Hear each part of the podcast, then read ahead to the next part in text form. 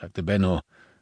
Dieses coole Gerede soll in Wahrheit doch nur euren Nerven beruhigen, dachte er. Ich fahre gerade auf die Raststätte zu. Er blickte durch die Scheibe der Fahrerseite. Das Restaurant und der dahinterliegende Aussichtsturm mit dem Glasfahrstuhl waren hell beleuchtet, lagen aber auf der anderen Fahrbahnseite. Allerdings führte eine Brücke über die Autobahn, und darauf sah er einen metallic-schwarzen US-Truck mit Festbeleuchtung, eine siebeneinhalb Tonnen schwere Zugmaschine ohne Auflieger, die beschleunigte und soeben über die Zufahrt auf die Autobahn raste. Benno betätigte die Lichthupe. Ich seh dich.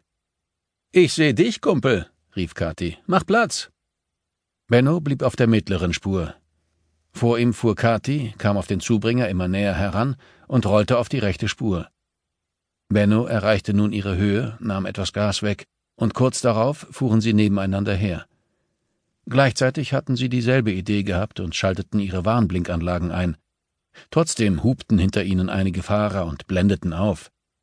Die Arschgeigen sollen überholen, die können gerne unseren Job übernehmen, schimpfte Kathi. Benno sah durch seine Beifahrerseite in Kathis Kabine. So viel er im Licht ihrer Armaturen erkennen konnte, hatte sie kurzes, dunkles Haar, trug eine schwarze Schirmkappe, passend zur Farbe ihres Trucks, und hatte ein Tattoo am Hals. Ist das dein Truck? Ja. Und trotzdem machst du bei der Blockade mit?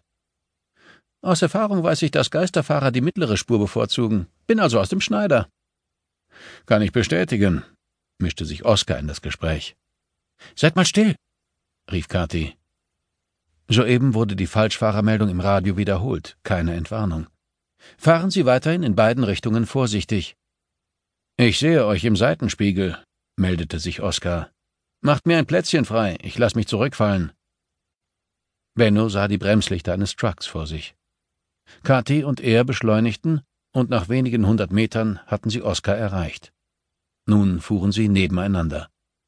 Das Dröhnen der Motoren klang jetzt doppelt so laut wie vorher. Im Seitenspiegel sah Benno, dass sich hinter ihnen bereits eine Wagenkolonne gebildet hatte. Die meisten hatten wohl begriffen, was sie planten, doch einige Klugscheißer hupten und blinkten sie trotzdem an. Kümmert euch nicht darum, erklärte Oskar. Benno sah in sein Führerhaus hinüber. Oskar saß in seinem Truck etwas höher als er. Er war etwa 60 Jahre alt, hatte einen grauen Haarkranz, einen Schnauzer und ein paar Kilo zu viel. Schweigend fuhren sie nebeneinander her, drosselten die Geschwindigkeit auf 70 Stundenkilometer und warteten ab. Vor ihnen lag die leere Autobahn. Die Geisterfahrermeldung kam ein drittes Mal im Radio. Auch diesmal gab es keine Entwarnung. Bennos Puls beschleunigte. Er schaltete das Radio aus und nahm einen Schluck aus der Thermoskanne. Leck mich. Da vorn ist er, drang Oskars Stimme plötzlich aus dem Funkgerät. Kommt auf der mittleren Spur auf uns zu. Wie Kathi gesagt hat. Fast gleichzeitig schalteten sie ihr Fernlicht ein und begannen zu hupen. Nun sah auch Benno die Lichter des Wagens, der auf sie zuraste. Dann machte der Mistkerl plötzlich das Licht aus. Der wird nicht langsamer, stellte Kathi fest. Bremsen wir auf 40 runter, schlug Oskar vor. Benno nahm den Fuß vom Gas. Links und rechts sah er, wie die LKWs zurückfielen, dann stieg auch er auf die Bremse, um die Höhe zu halten.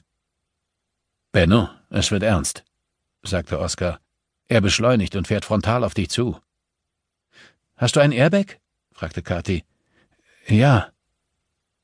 Stemm dich beim Aufprall nicht mit den Armen gegen das Lenkrad, verstanden? sagte Kathi. So ein Quatsch, brüllte Oskar. Mach deinen Gurt auf. Was soll ich?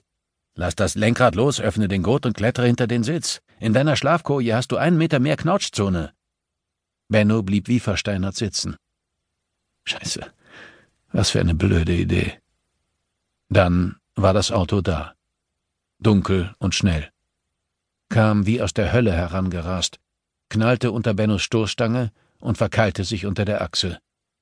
Benno streckte die Arme durch und wurde nach vorn in den Airbag geschleudert, hörte die Windschutzscheibe knacken und das Quietschen und Kreischen von Metall.